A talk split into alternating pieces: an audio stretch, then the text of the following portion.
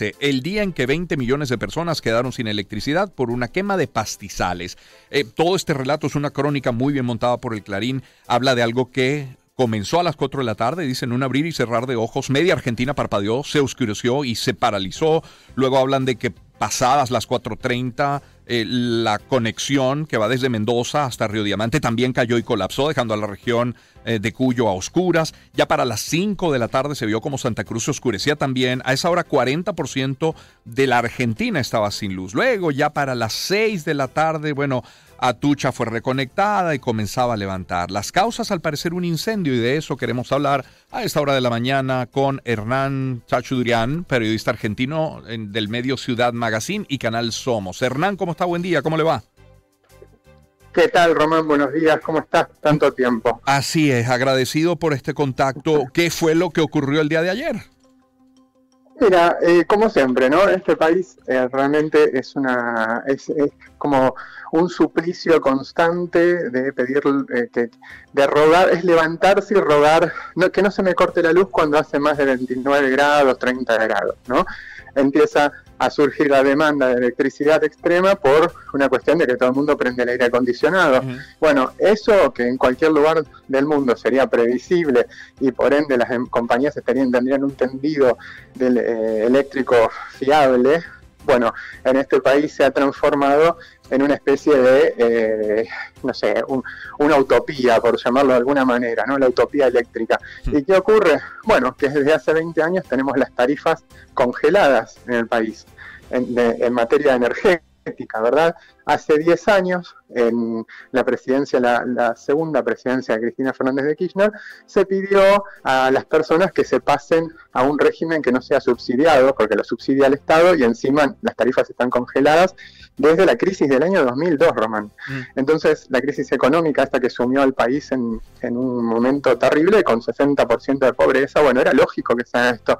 Pero después nunca se liberaron por una cuestión de populismo dentro de los gobiernos. Entonces, pasó el gobierno de Néstor Kirchner, no se, no se derogó eso porque la economía estaba estable y no había subido tanto los precios, pero las compañías que son dueñas de estas empresas eléctricas son del exterior. Entonces pasaron de ganar al precio dólar a un tercio, porque el dólar estaba a 3, 4, 4,50.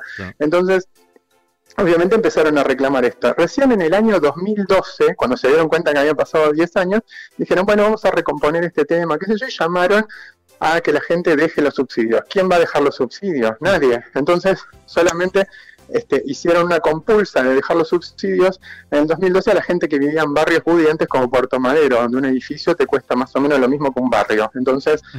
eh, que un barrio, de, digamos, del centro de la capital federal, por decirlo de alguna manera, ¿no? Entonces, eh, solamente consiguieron esto, que dejen los, los subsidios las personas hacían la fuerza, las personas que tenían alto poder adquisitivo. Y el resto siguió igual. Y pasaron los años y siguió aumentando la inflación, el dólar, el peso se desvalorizó aún más y llegamos a esto en el que el dólar está a 380 pesos aproximadamente, depende porque un día baja, un día sube, pero estamos a esa altura, y entonces las compañías ganan... Ah, caray. Hernán. hace 30 años cuando tomaron el control. Sí, tuvimos un salto, Hernán. Adelante. Ahora sí, sí, retomamos la conexión, por favor. Ah, bueno, te decía entonces, te decía que este, las compañías están ganando 380 Claro, se empezaron ganando dólar 1 a 1 y terminaron ganando dólar 1 a 3.80. Por ende, ¿qué ocurrió?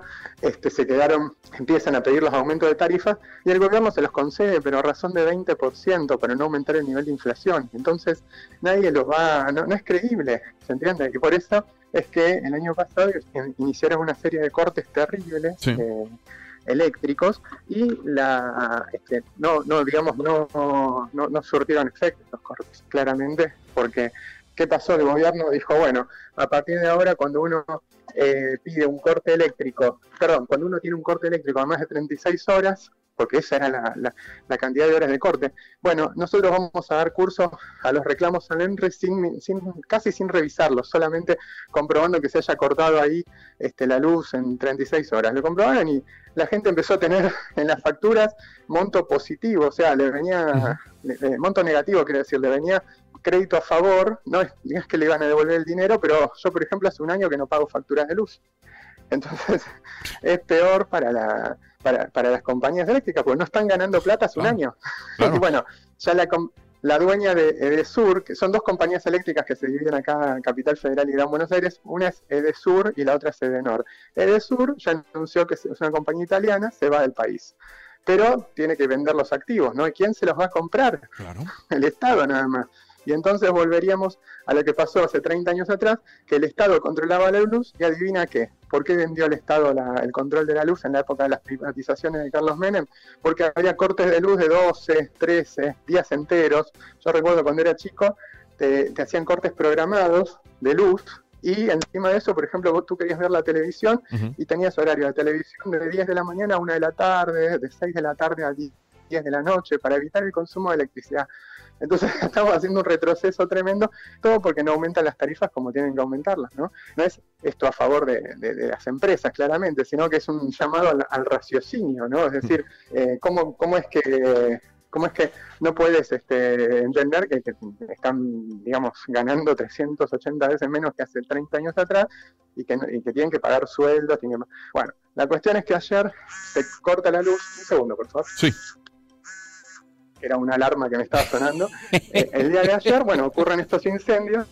Sí, la alarma de las 8 y algo. Bueno, eh, eh, los incendios del día de ayer fueron el chivo expiatorio perfecto para que se victimice una vez más el gobierno y diga, nos están saboteando, nos están saboteando. En realidad falta de mantenimiento. Ahora dice que encontraron manchas de gasoil en el lugar donde este, se produjo el corte. Mm. Entonces se cortó una subestación. ¿Cómo va a quedar todo el país a, ciegas por el corte de la subestación? Bueno, eh, la mayor parte de la energía que se proveía a partir de esa subestación es de la estación nuclear Atucha 1.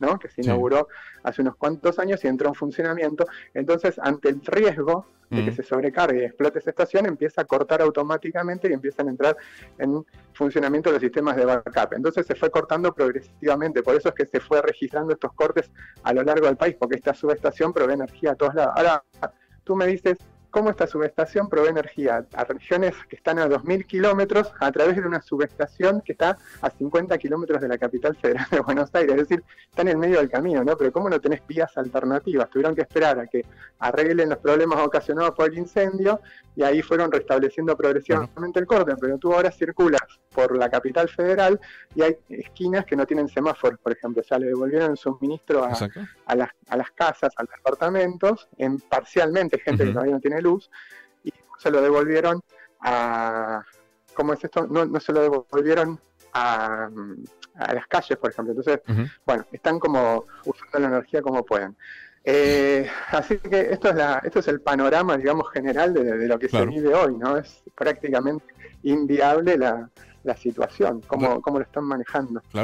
Y todo porque no, no acceden a aumentar las tarifas, te las aumentan 20%. Y perdón, me quedé otra cosa. Por favor, la otra compañía eléctrica. ¿Cómo, perdón? No, sí, perdón para cerrar, Hernán, porque estoy pasado por dos minutos, pero, pero por favor cierra la idea. Perdón, perdón. la otra compañía eléctrica pertenece a un grupo económico que es dueño de una estación de televisión, de un multimedia de radio y televisión, que es afín a Sergio Massa, o sea, que es el ministro de Economía que ayer acusó este, públicamente de sabotaje a, a, las, ¿cómo es? A las compañías eh, eléctricas de, autosabotaje, digamos, para, cortar el suministro eléctrico. Así que bueno, este es el, panorama general de, cómo se vivió el corte acá en, Argentina. Espero, espero, que les haya servido para ilustrarse, ¿no? De ah, cómo es más o menos esta situación. Muy ilustrados estamos, recordemos que estamos hablando de la realidad eléctrica argentina. Gracias Hernán, fuerte abrazo, feliz día. Igualmente, feliz día. Eh, crónica brillante, reporte impecable, una radiografía del sistema eléctrico en Argentina. 7-3, ya volvemos. Una, una oportunidad